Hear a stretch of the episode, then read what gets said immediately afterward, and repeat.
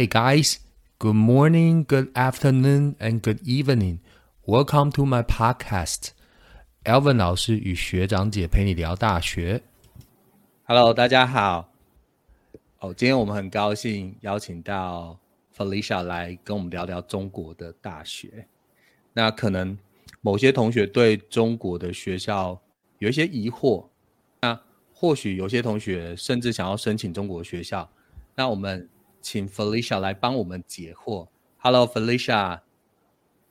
嗨，大家好，我是 Felicia，然后现在在中国大陆的天津念南开大学工商管理大类。哎，那刚刚 Felicia 说工商管管理大类，你可以稍微解释一下，就是大陆的目前的学制跟台湾大学学制有什么差别吗？学制的话都是四年制的，就是除了一些建筑或是医学这种例外的科系，大部分都还是四年制。学制还是跟台湾一样，只是说这边的学分，就是你毕业之前要修的学分，可能跟台湾不太一样。因为像我以我们学校为标准吧，就是我们学校有规定，我们大一学生在升大二以前必须修满五十个学分，也就是说你大一上和大一下平均一个学期就要修二十五个学分，然后。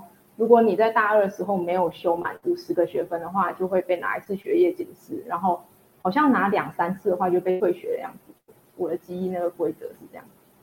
对哦，所以就是大一、大二的时候有一些必修学分的限制，然后有一些呃要求这样子。那所以你们是到，因为你刚才讲的工商管理大类，所以你讲的不是科系嘛？所以你们是到大二才开始选系吗？对我们是，我们是大二才选系，但是因为这边选他们还是以分数为主，就是你分数高就先选这样子。然后比如说我们工商管理大类分流会分成财务管理，然后会计，然后有行销，然后物流管理这些，就是等等，好像七八个专业之后会去分，但是不是科系都是会这样分，像。有一些，比如说你念计算机，计算机就是你大一进去就是计算机专业，然后就念四年，就会有这种分流的问题。嗯，哦，所以你们还是需要靠看成绩的表现，然后来做优先顺序的选系这样子。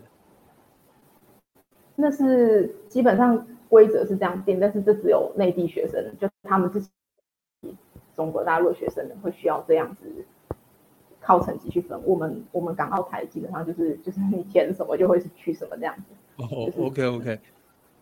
那那我觉得大家可能还是会很好奇，就是说，呃，Felicia 是用什么管道申请到中国学校？因为据我所知，南开大学是很前面的学校。那所以第一个问题是想要请问你，你用什么管道申请？第二个。因为我知道你是，其实因为你是在我学测班毕业这样，所以我知道你一定是用学测成绩去申请中国学校。那用学测成绩申请中国学校有什么优势吗？嗯，我那时候我那时候是就是有一个平台叫阳光高考招生吧，还是什么的，对。然后那边我们那一届啦，基本上就是说学校会在那个简章上面写他的邮箱，然后你就把你的备审发到那个邮箱去，然后学校。固定时间会通知你面试这样，然后之后就录取通知书，嗯，然后用学测的话就是绝对优势啊，因为因为像这边你说，他们这边他们他们这边一个省有时候就几十万人甚至上百人，像河南省今年就一百二十万人要考高考，然后你至少要考到前。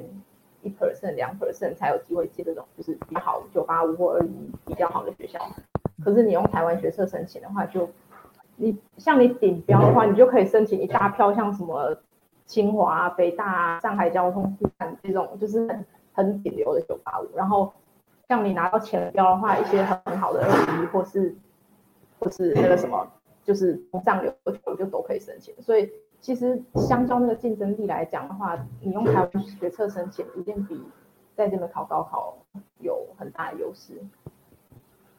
对，我觉得大家要我帮大家画一下重点，因为 Felicia 他说，呃，中国基本上一个省份就是十几万的考生，你可能要考到前一 percent 才有办法申请到像天津大学或南开大学。那以去年呃，今年以今年来看哦，今年一一学车来看，总共大概不到大概十二万多名台湾的考生，所以其实我们台湾一整个就是一整个就是台湾一整个学车考生基本上都是中国一个省份，你大概可以想一下，就是可能。呃，你必须你你要申请到像在中国，你要申请到比如说像南开或天津这种很顶顶级的学校啊，可能就好像我们的台大医学系啊、台青要城镇一样这样子。那因为我知道 Felicia 的爸爸在中国经商嘛，所以呃，申请这些学校的学生都必须要有家长在中国经商，或者是家长在中国工作。的身份吗？其实是没有没有这个硬性规定的。你要过来这边念书啊，只要成绩高，他们都是欢迎你。但是，但是怎么说？我觉得因为这边是完全陌生的环境吧，对大部分台湾的同学。然后，如果说有亲人或认识人在这边，然后你过来这边的话，其实需要帮助或是有什么需要协助的地方，真的方便很多。然后，反正我觉得来一个陌生的地方，有认识的人，真的还是很多事会比较好办。嗯。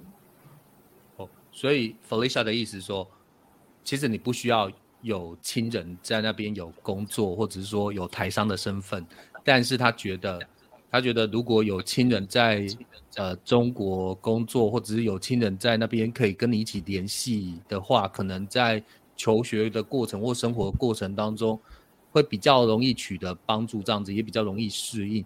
那另外，我我我比较想问说，为什么你当初？因为我们刚刚在聊天的时候，你已经有跟我讲说，你大概高二的时候就已经有想要到中国读书。那想要到中国读书的那个想法是什么？嗯，怎么说？就是整体来讲，因为这边真的机会比较，然后因为像我自己就喜欢时尚产业嘛，然后。这边不管是那种大品牌，还是说小品牌的实习机会，在这边其实都多台湾很多。然后你说像平常想看展览，或是他们品牌发布会，或是只是实体店面这样子，就他们在这边设立的那些就是驻点数，一定是比台湾多很多。然后实习机会、工作机会还是比台湾多，所以那时候主要还是以这点来的吧。然后至于其他的想。拓展视野啊，然后想换一个不一样的环境，那个就和其他留学生是抱持差不多的心态。对，所以就是因为中国地大人多，这是主要的原因之一嘛。那其实大家也很好奇，就是说在中国求学，比如说大学的学费或生活费啊，可以请 Felicia 跟我们呃稍微分享一下。呃，比如说就你目前南开大学一年的学费是多少钱？然后你个人来讲，你的生活费大概是花费是多少这样子？嗯，我们我们学校的话是学分制，就是你的学费是以学分算的，然后学费大概是借在三千块到五千块人民币一年。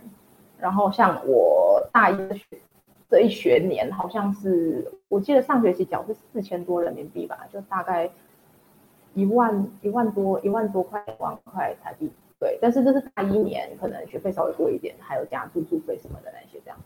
然后生活费的话，我大概一个月是一万多台币。对，在天津。嗯。那我觉得这样听起来，感觉跟呃我们从台中到台北去读书的那个差距好像也没有很大。呃，我我还蛮好奇是说，呃。就你的观察，你觉得，比如说像在天津，天津算也是个大城市，这样虽然不像北京啊，北京这么呃这么先进，或者说像上海，那天津整体的生活开销啊，跟台中比起来的话，你觉得物价上有比较有比较高吗？铁定有，就是天天津的物价铁定比台中高很多。然后怎么说？但是天津在在。中国大陆这边其实已经比北京、上海低很多了。就是我觉得北京、上海物价是比天津又更高。至于跟台北比，因为因为我也比较少去台北生活，所以我不太确定台北的物价跟这边比大概是在什么这样子。那我们来举个例哈，比如说你现在在学校，就在学校或者是你外食到外面呃跟同学吃饭，你大概一餐花多少钱台币？在学校食堂吃和在外面吃差很多哎，因为在学校食堂，我觉得这边食堂是真的便宜，就是你一顿饭从可能八块钱人民币，差不多三十几块台币就可以吃一餐，到最贵吧，学校食堂最贵顶多也就二十几块，二十几块的话也就是七八十块台币可以吃一餐，这样。但是如果说你是要去外面跟同学餐，然后要吃火锅要吃大餐，那就真的很贵，就很容易就破百。呃，破百的台币，大概就是是四五百块台币左右了。对，就如果是出去吃的话，哎，那你在你在饮食方面，就比如说呃，台湾的食物跟中国食物，你会不？你刚到那边去的时候，你会水土不服吗？就比如说食物方面，或者是天气方面。食物方面，我觉得其实差异没有很大，因为其实怎么讲，就是大范围来讲，就都是亚洲的食物，真的差异我觉得没有很大。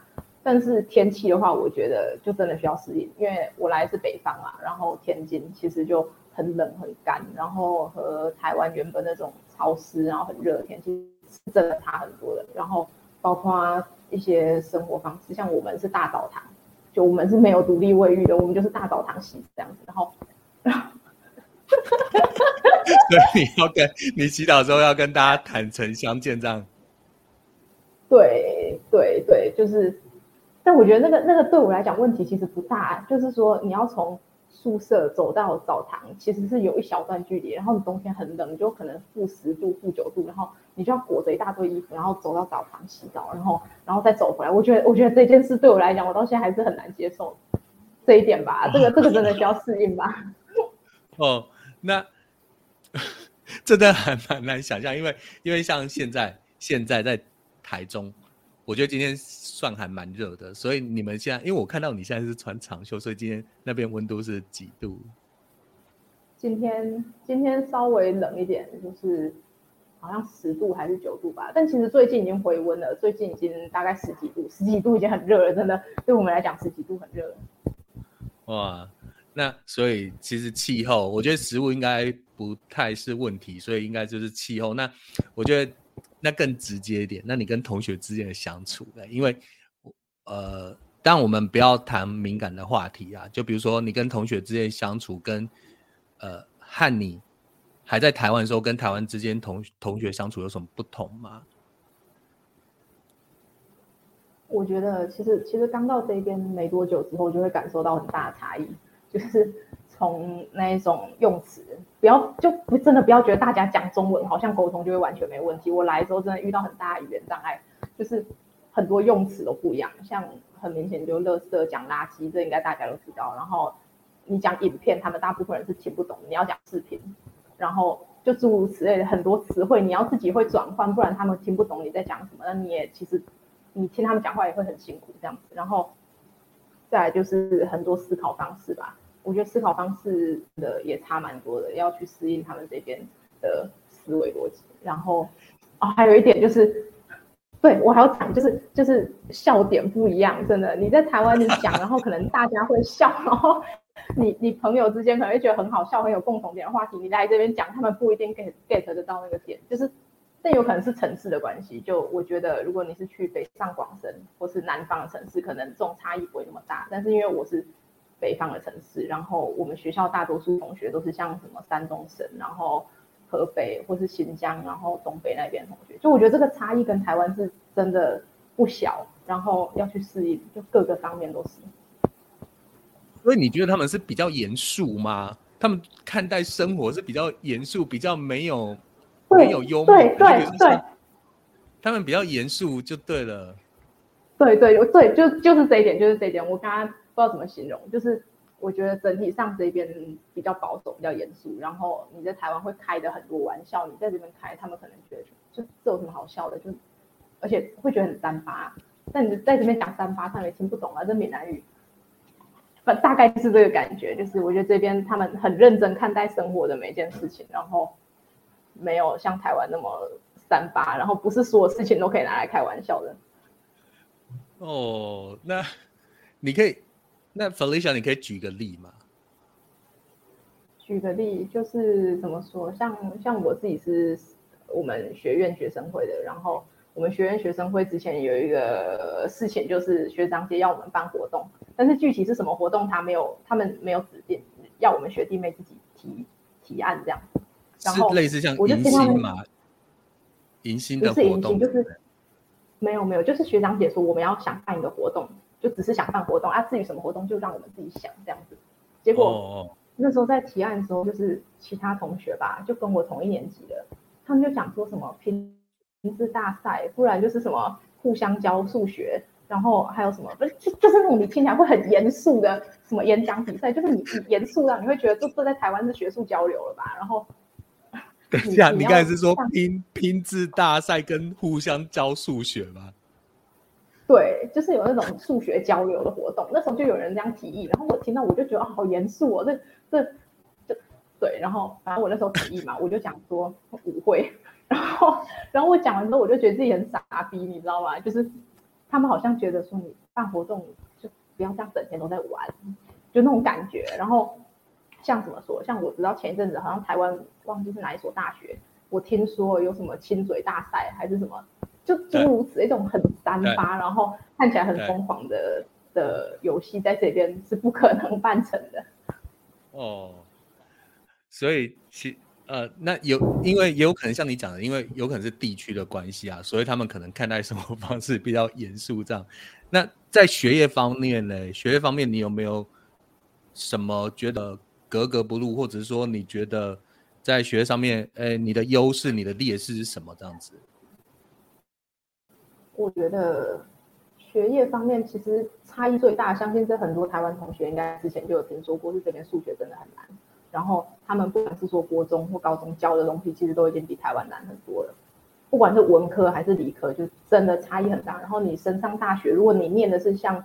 我念这种商科需要念数学的，或者说你要来念工科的，那真的数学方面你要花很很大的时间去追回来，然后包括还有计算机什么的，因为他们这边的教学很重理科，然后你计算机包括像 Python 或 C 加加或者 Java 那一些东西，真的最好是要先练习，不然他们很多东西你会发现他们很多在高中都都已经学过了，然后你来这边之后你完全不会，然后你在台湾学过的。电脑就是 Excel，这真的差异太大了，真的要真的要自己补，不然这一点会差很多。但是其实我觉得其他其他其他科目真的没有差很多。对我反而觉得，那我蛮好奇英语吧。对对，英文英文英文嘞，他们呃他们的英文能力，就比如说大学生的英文英文的水准嘞。我觉得这个因为有一个有一个观念是真的要先有，就是这边地广人多，然后。人真的很多，你说像北上广深，他们的英语程度的确有可能比台湾强很多，尤其是上海来的同学。但是其实怎么说，就是那边还是有一些比较落后地区，他们的英语程度真的真的不好。你台湾同学来这边英语程度，你会觉得哎，好像自己是佼佼者，然后有一种自己英语程度比同学好很多。就打个比比方吧，就是他们这边念 M 还是会念 M，就是。你在台湾哪一个年纪的人会念 M？大概这种。哦，哎，那你们上课，哎，那我蛮好奇，你们上课会用原文书吗？不会，这一点真的，我们全部都是翻译的，而且就是我觉得这边翻译没有台湾做的好，但有可能。OK OK，哼，所以你意思说，哦，你们全部都是看翻成中文？的书这样子，不像台湾的大学，很多教授都是用英文的原文书这样。对，基本上这边都是翻成做简体字这样子。哎，那好，这个是题外话，就是其实，在台湾，大家都会想说，感觉你以后出去就业，就比如说你大学毕业出去就业，英文是一个。呃，就是英文好是一个必备的条件。那在中国，他们会有这样的想法吗？会，但其实主要我觉得要怎么想，都还是要看你以后想去什么样的企业。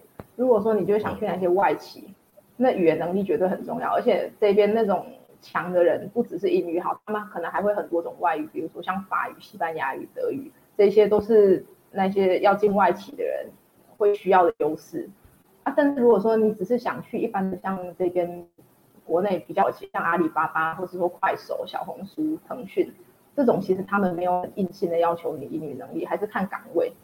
对，那如果你说像是国企，但是因为我觉得一般台湾人不会来这边，然后又去国企吧，就他们对英英语的要求就没有很高，就是对那个那个反而是他们像有党员身份啊，或者你是团支书什么要有优势。对。